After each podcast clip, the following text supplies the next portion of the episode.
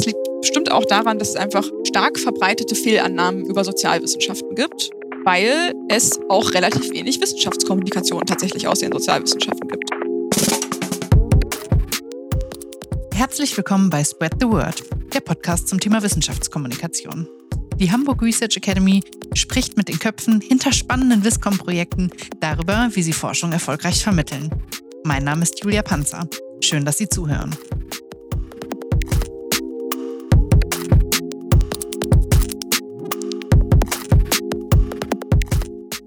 Unser Gast heute ist Eva Markowski.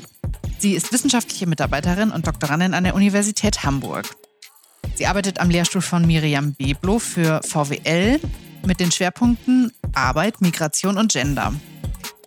Gemeinsam mit Luise Görges, die Juniorprofessorin an der Leuphana Universität in Lüneburg ist, hostet sie seit Sommer 2020 den Podcast Herzkopfen, in dem es um sozial- und wirtschaftswissenschaftliche Forschung geht und über den wir gleich sicherlich noch einiges mehr erfahren werden. Hallo Eva, schön, dass du da bist und dir Zeit für unseren Podcast genommen hast. Halleluja, sehr, sehr gerne. Ich freue mich sehr über die Einladung. Ich fühle mich ganz geehrt. Sehr schön. Ich würde dich gerne als erstes bitten, einmal euer Projekt kurz vorzustellen. Ja, das mache ich sehr gerne. Also unser Projekt ist ähm, unser Podcast. Der hat den etwas schwierig auszusprechenden Titel Herzkopfen.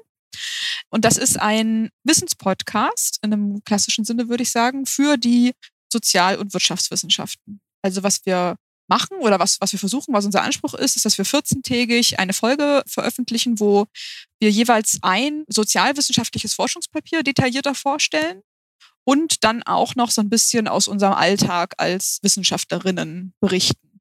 Das klingt auf jeden Fall sehr spannend. Wie seid ihr denn auf die Idee gekommen?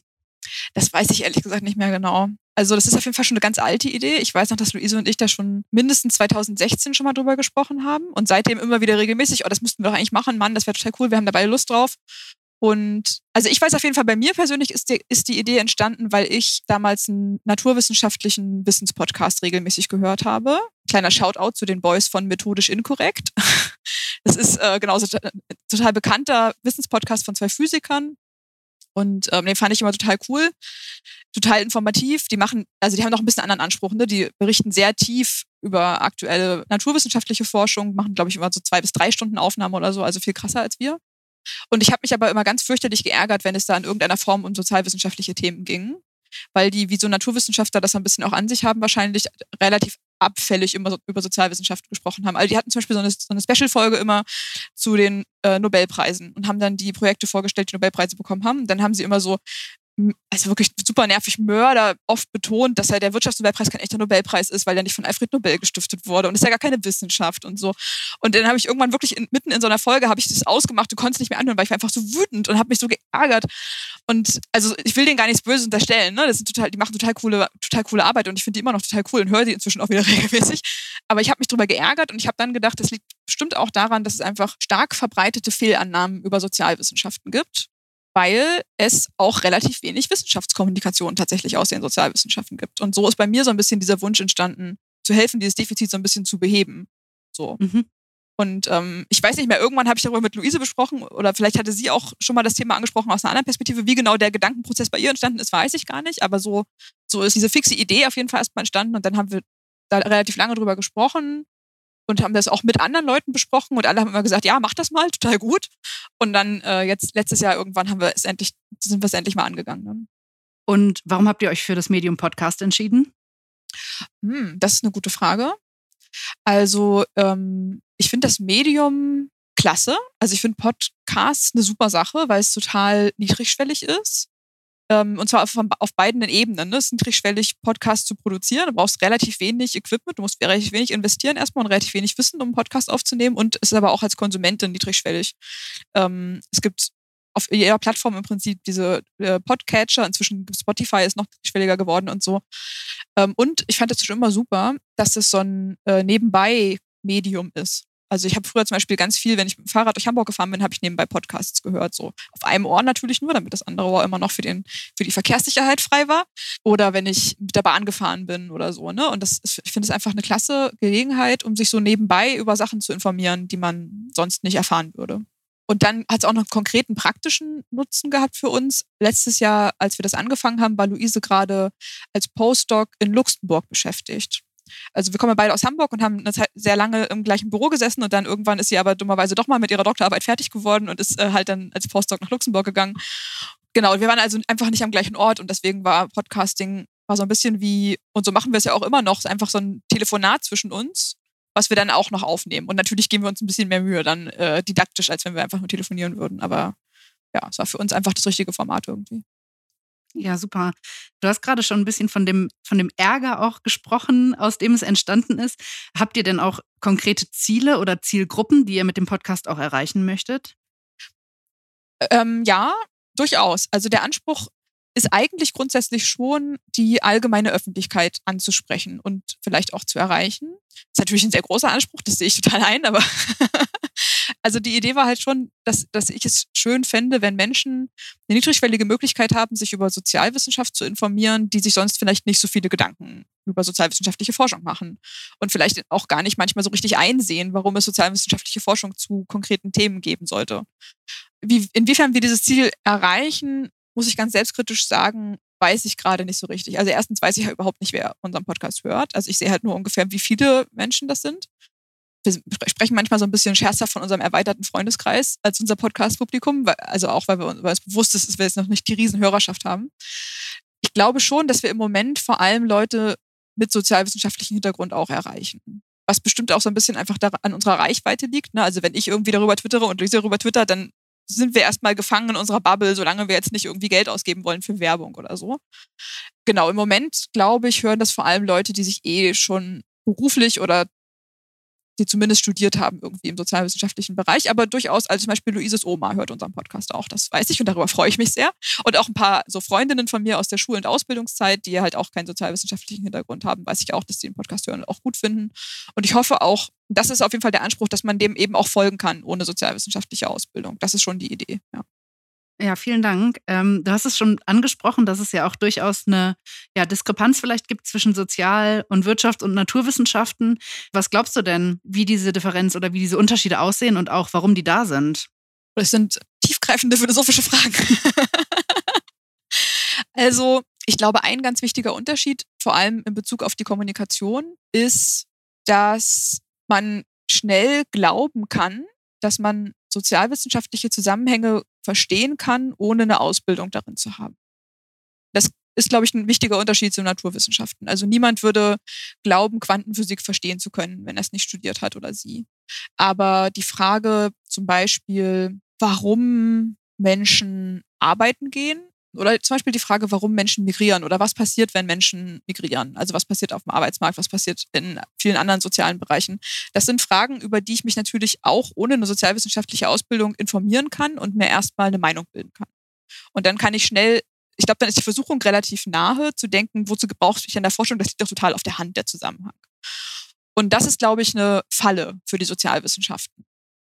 Und da denke ich, kann man zu mehr Verständnis beitragen mit mehr Wissenstransfer und mit mehr Wissenschaftskommunikation. Mhm. Und was würdest du sagen, wie sehen dann auch aus einer sozialwissenschaftlichen Perspektive die Herausforderungen für Wissenschaftskommunikation aus? Gibt es da was, was aus deiner Sicht besonders beachtet werden sollte? Ja, also ich glaube, die größte Herausforderung, also zumindest die, die mir begegnet ist, ist so diese Gratwanderung zwischen es nicht banalisieren und aber eben verständlich darstellen. Also ich glaube, aus einer naturwissenschaftlichen Perspektive ist es einfacher, weil da müssen auf jeden Fall komplexe Zusammenhänge runtergebrochen werden, um Naturwissenschaften der allgemeinen Öffentlichkeit zugänglich zu machen. Und in Sozialwissenschaften ist es aber einerseits ein bisschen was anderes, etwas, was banal wirkt, auszupacken und zu präsentieren und zu zeigen, hier sind aber ganz komplexe Sachverhalte, die man auf den ersten Blick vielleicht nicht sieht. Und andererseits aber dann natürlich in der Kommunikation nicht zu abstrakt und nicht zu kompliziert zu werden das ist so ein, so ein Abwägen einfach, was, glaube ich, wichtig ist in sozialwissenschaftlicher Kommunikation. Mhm. Ich würde gerne noch mal ein bisschen über euer konkretes Projekt sprechen. Mhm, gerne. Was läuft denn bisher vielleicht noch nicht wie gewünscht oder wo seid ihr? Es passiert ja auch noch ganz viel in eurem Podcast. Ich habe mich natürlich in der Vorbereitung zu unserem Gespräch auch ein bisschen durch eure Folgen gehört. Also da gab es ja auch eine, eine, ganz große Entwicklung. Es gab ein Intro irgendwann, ihr habt Rubriken eingeführt. Gibt es denn auch noch Sachen, wo ihr sagt, ah ja, da würden wir gerne noch besser werden oder das äh, ja, ist noch ausbaufähig? Ja, auf jeden Fall. Ich persönlich erschrecke mich jedes Mal wieder, wenn ich mir die Folgen anhöre, wie schnell ich rede die ganze Zeit. Und das ist, ich nehme mir wirklich jedes Mal vor, langsam und überlegt und behäbig und bedächtig das Ganze zu machen. Aber ich bin halt einfach ein Mensch, der schnell spricht und tendenziell wahrscheinlich zu schnell manchmal für so ein Audioformat. Das ist eine Sache. Dann finde ich, technisch können wir uns durchaus auch noch ein bisschen weiterentwickeln, also auch was unsere ähm, Audioqualität angeht. Das ist auch einfach ein bisschen Investitionsfrage. Ne? Also wenn ich mir jetzt hier ein Mikro für 200 Euro hinstelle, dann klingt natürlich gleich alles direkt besser, aber ich arbeite halt mit dem alten Headset meines Ex-Freundes so. das nur geliehen ist. Irgendwann will er das zurück. so. Also ähm, das ist eine Sache, die wir verbessern können bestimmt. Und dann, was wir jetzt gerade diskutieren, nach den letzten zwei Folgen, die wir veröffentlicht haben, ist genau diese Gratwanderung, über die wir auch gerade schon gesprochen haben. Also, dass wir manchmal dann doch Schwierigkeiten haben. Also beziehungsweise wir haben das Gefühl, dass wir manchmal ein bisschen unserem Anspruch scheitern, es verständlich zu erläutern für Menschen, die keinen wissenschaftlichen Hintergrund haben. Und andererseits aber für die Menschen, die ausgebildet sind in dem Bereich und die uns hören, soll es ja auch nicht zu langweilig werden.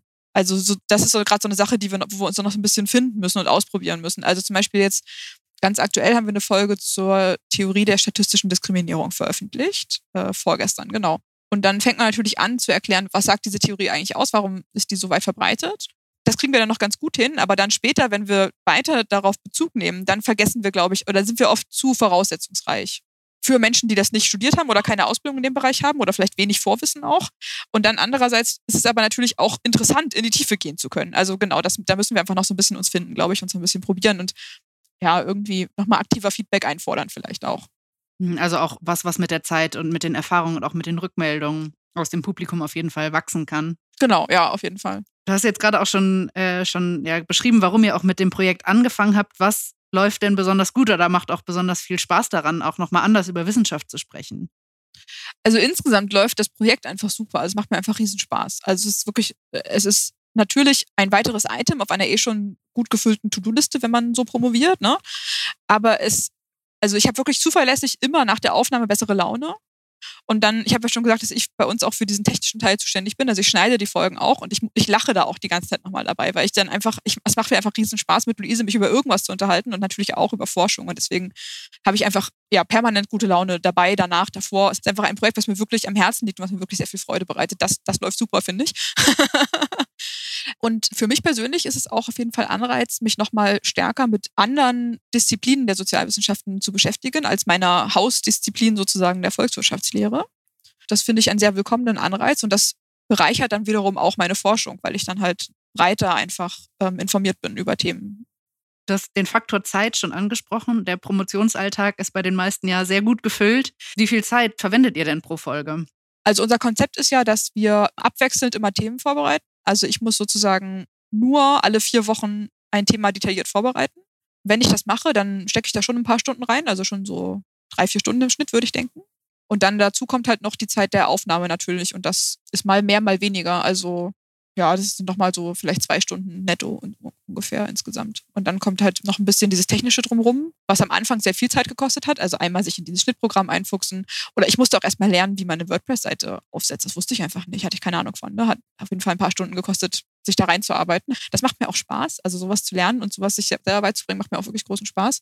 Jetzt inzwischen, wo es einigermaßen läuft, wird es immer weniger Zeit, die dafür verwendet werden muss. Also ja, ähm, was ergibt das zusammengerechnet? Im Monat vielleicht sowas wie sechs bis acht Stunden oder so? Also schon auch übersichtlich, überschaubar.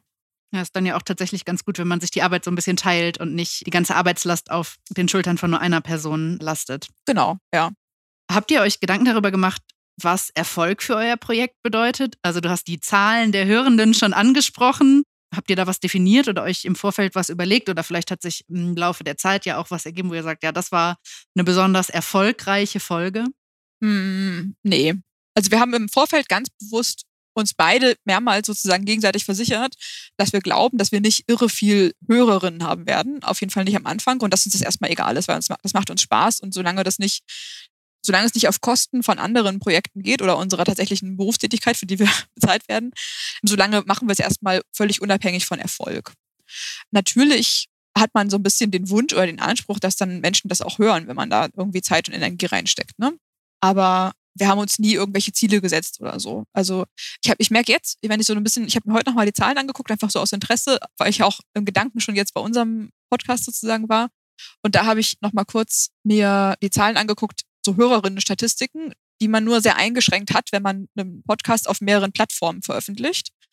Also das, es gibt da eh keine so richtig guten Statistiken, aber man sieht auf jeden Fall einen Trend nach oben. Also es scheinen mehr Hörerinnen zu werden jetzt im Laufe der Zeit. Die letzten drei Folgen wurden deutlich mehr gehört als die davor. Das freut mich so, aber ich persönlich habe da keine, keine Messlatte oder so, an der ich mich messe. Hm. Gibt es denn Sachen, du hast auch schon davon berichtet, was ihr alles dazugelernt habt, gibt es einen Tipp, den du gerne im Vorfeld gehabt hättest oder ja, was du rückblickend vielleicht anders machen würdest? Nein, ich finde, wir haben das perfekt gemacht. Nein, aber im Ernst, also fällt mir gerade nichts Konkretes ein. Tatsächlich. Also am Anfang haben wir uns relativ viel rumgeärgert mit so Technikproblemen. Aber da hätte man auch nicht so richtig viel anders machen können, glaube ich. Also man tut ja, was man kann. Ne? Man bereitet sich vor und man probiert es aus und dann funktioniert es oder das funktioniert nicht. Und also da hat man, es gibt da einfach eine relativ steile Lernkurve, da muss man halt durch. Hätte ich irgendwas anders gemacht von Anfang an? Nee, ich glaube tatsächlich, mir fällt gerade nichts ein. Nee. Das ist doch auch gut auf jeden Fall. Wir hatten ja auch sehr viele Jahre Zeit, drüber nachzudenken. was dann lange in der Mache war. Ich glaube, dann ist es ja auch gut, wenn man äh, in dem Projekt selber noch was lernen kann und das auch merkt sich, dass es da nochmal, ja, man sich vielleicht verbessert oder Dinge nochmal ändert. Ich lerne auf jeden Fall von Folge zu Folge noch dazu, auf jeden Fall, ja. Ja. Ich würde gerne noch ein bisschen über Wissenschaftskommunikation und vor allen Dingen auch den wissenschaftlichen Nachwuchs, zu dem du ja auch gehörst, sprechen. Genau, wir haben schon angeschnitten, dass der Promotionsalltag ja sehr voll ist und du hast dich trotzdem eben für dieses Projekt entschieden. Hilft dir das auch konkret bei deiner Promotion oder hast du das Gefühl, dass es da nochmal einen Einfluss drauf hat? Ja, auf jeden Fall. Also der eine Aspekt ist der, den ich gerade schon kurz angesprochen hatte, dass es einen Anreiz bietet, ähm, zu lesen und auch so ein bisschen außerhalb meiner Kernthemen zu lesen, weil ich natürlich nicht jetzt jede Folge zu einem Thema machen möchte, was auch direkt meine Promotion betrifft. Also der Anspruch ist schon, dass wir so ein bisschen Abwechslung reinbringen und auch ein relativ breites Bild der Sozialwissenschaften abdecken. Auch wenn wir natürlich immer einen Fokus auf VWL haben werden, weil wir einfach in VWL ausgebildet sind. Also da hilft es auf jeden Fall. Ich habe ganz viele Sachen detailliert durchgearbeitet, die ich sonst wahrscheinlich nicht detailliert durchgearbeitet hätte und habe dadurch halt auch dann wieder weitere es gibt ja dann immer diesen Schneeballeffekt, ne, dass man dann von da wieder auf weitere Paper stößt, die spannend sein können. Und das hat auf jeden Fall einen positiven Effekt auf meine Promotion, da bin ich mir ganz sicher. Und dann gibt es noch so einen emotionalen Effekt. Das ist einfach, also jeder, der wissenschaftlich gearbeitet hat, auch schon im Studium, Seminararbeiten, kennt, glaube ich, dieses Phänomen von, ich kann einfach gerade über dieses eine Ding nicht mehr nachdenken. Und es frustriert mich gerade einfach, ich stecke da irgendwie fest und es geht nichts mehr. Und dann ist es halt super, so, so Side-Projects zu haben, mit denen man sich dann kurz beschäftigen kann. Und jetzt in diesem konkreten Podcast-Fall erzeugt es halt auch direkt wieder Erfolgserlebnisse. Also ich habe dann ziemlich regelmäßig einfach dieses Erfolgserlebnis von, ich habe etwas geschaffen, was ich jetzt ins Internet stellen kann und es ist da und es ist irgendwie, ich habe es gemacht und es ist einigermaßen gut geworden, Leuten gefällt es, man kriegt dann positives Feedback, ganz nette Nachrichten erreichen uns da teilweise und das genau erzeugt halt einfach so ein Gefühl von, von Produktivität und von Erfolg, das sonst ja in sehr unregelmäßigen Abständen sich einstellt im akademischen Alltag. Ja, ein sehr wichtiger Faktor, finde ich. Wenn wir jetzt noch mal ein bisschen allgemeiner gucken, glaubst du denn, dass das Kommunizieren über Wissenschaft, vielleicht auch mal mit einem anderen Medium wie ein Podcast oder ein Blog oder auch zu twittern, insgesamt was ist, was wichtig für den wissenschaftlichen Nachwuchs sein kann? Also ja, bestimmt mit Sicherheit. Warum ich gerade zögere, ist sozusagen, weil ich nicht gerade nicht so richtig abgrenzen kann für mich selbst die Wichtigkeit für die Wissenschaft im Allgemeinen und für den wissenschaftlichen Nachwuchs. Also ich würde denken, dass das Kommunizieren über Wissenschaft auf jeden Fall wichtig ist, so oder so. Also es ist wichtig für mich, weil ich natürlich beim drüber reden auch wieder meine vermeintlichen, mein vermeintliches Wissen und meine Erkenntnisse hinterfrage und neu im Kopf sortiere und so. Aber es ist natürlich auch aus einer gesellschaftlichen Perspektive total wichtig, dass wir uns nicht in diesem berühmten Elfenbeinturm befinden, sondern dass wir eben die Sachen, die wir mühsam sozusagen uns an Wissen erringen, die dann auch wieder in die Gesellschaft irgendwie zurückbringen. Ja, aber ich könnte gerade nicht einen konkreten Nutzen für den Nachwuchs benennen, der nicht sozusagen allgemeingültig auch für den Rest der Wissenschaft ist. Mhm. Ja, das ist ja auch total super. Es wird äh, ja gerade viel zum Beispiel diskutiert, inwieweit Wissenschaftskommunikation auch stärker in die Ausbildung mhm. schon mit einbezogen wird. Also zum Beispiel auch in Masterstudiengängen, das einfach schon eine Rolle spielt. Hast du da eine Meinung zu? Das ist bestimmt super. Also ich kann mir das konkret schwer vorstellen. Und aus einer promovierenden Perspektive beziehungsweise ich lehre ja auch in Bachelor und inzwischen auch in Masterstudiengängen. Habe ich halt immer das Gefühl, dass da eh schon sehr wenig Zeit für Inhalte ist. Und wenn man jetzt noch mehr, zum Beispiel nennen wir es mal Didaktik im weitesten Sinne, da noch unterbringen soll, dann geht das natürlich irgendwie zulasten der Inhalte an irgendeinem Punkt. Also da bin ich froh, dass ich nicht Studienkoordinatorin bin und mir das überlegen muss, was da das, was da das Gleichgewicht sein soll. Ne? Aber das würde ich, erscheint mir erstmal wie so ein natürlicher Trade-off wo man irgendwie Entscheidungen treffen muss. Aber es ist bestimmt super, das in die Ausbildung zu integrieren. Also, weil ich glaube glaub ich wirklich über diesen Mechanismus, dass ich, wenn ich etwas kommuniziere, selber das nochmal reflektiere und nochmal anders Gedanken ordne. Das ist bestimmt auch eine Fähigkeit oder ein Mechanismus, der total wichtig ist und der vielleicht ein bisschen untergeht in der Fachausbildung an vielen Stellen. Ja, super, vielen Dank. Wir kommen auch schon langsam zum Ende meiner Fragen, die ich ähm, an dich vorbereitet habe. Und ich habe aber noch zwei Sachen, die ich auf jeden Fall gerne von dir wissen würde. Nämlich zum einen, ob es ein Format gibt, das du dir noch wünschen würdest. Also gibt es eine Wissenschaft oder einen Bereich, wo du sagst, oh, da hätte ich gerne mal, dass mir das jemand ähm, erklärt, so dass ich das verstehe. Wir haben schon über Naturwissenschaften gesprochen und was da auch manchmal vielleicht so passiert. Gibt es sowas, wo du sagst, ah ja, das fehlt mir noch? Also gibt es ganz viel bestimmt. Wobei es natürlich auch ganz viele Formate gibt, die ich vermutlich einfach nicht kenne, muss ich dann selbstkritisch zugeben. Also was ich zumindest noch nicht gefunden habe und was mich wahnsinnig interessieren würde, ist ein Format, was so Erkenntnisse aus der Neurowissenschaft im weitesten Sinne allgemeinverständlich an die interessierte Hörerin bringt. Einfach weil, also es liegt bestimmt auch daran, dass das nicht trivial ist, was die machen und äh, wahrscheinlich auch nicht ganz einfach zu erklären. Aber das würde mich auf jeden Fall interessieren.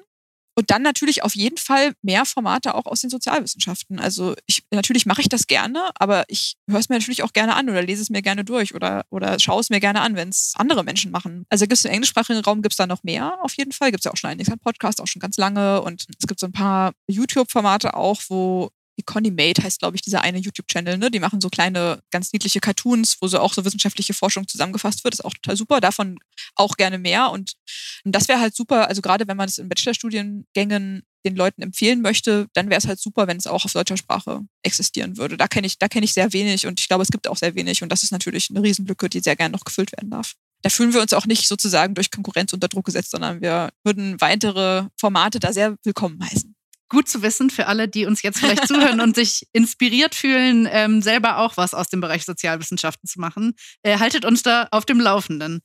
Genau, du hast Empfehlungen schon angesprochen und damit würde ich gerne sozusagen unsere Folge schließen, nämlich mit der Frage, was eigentlich dein liebstes Format zum Hören ist oder dein liebstes Format aus dem Bereich Wissenschaftskommunikation, das du selber konsumierst. Also ein liebstes zu benennen ist, ist ganz schwierig, finde ich, weil es wirklich sehr viele sehr gute gibt.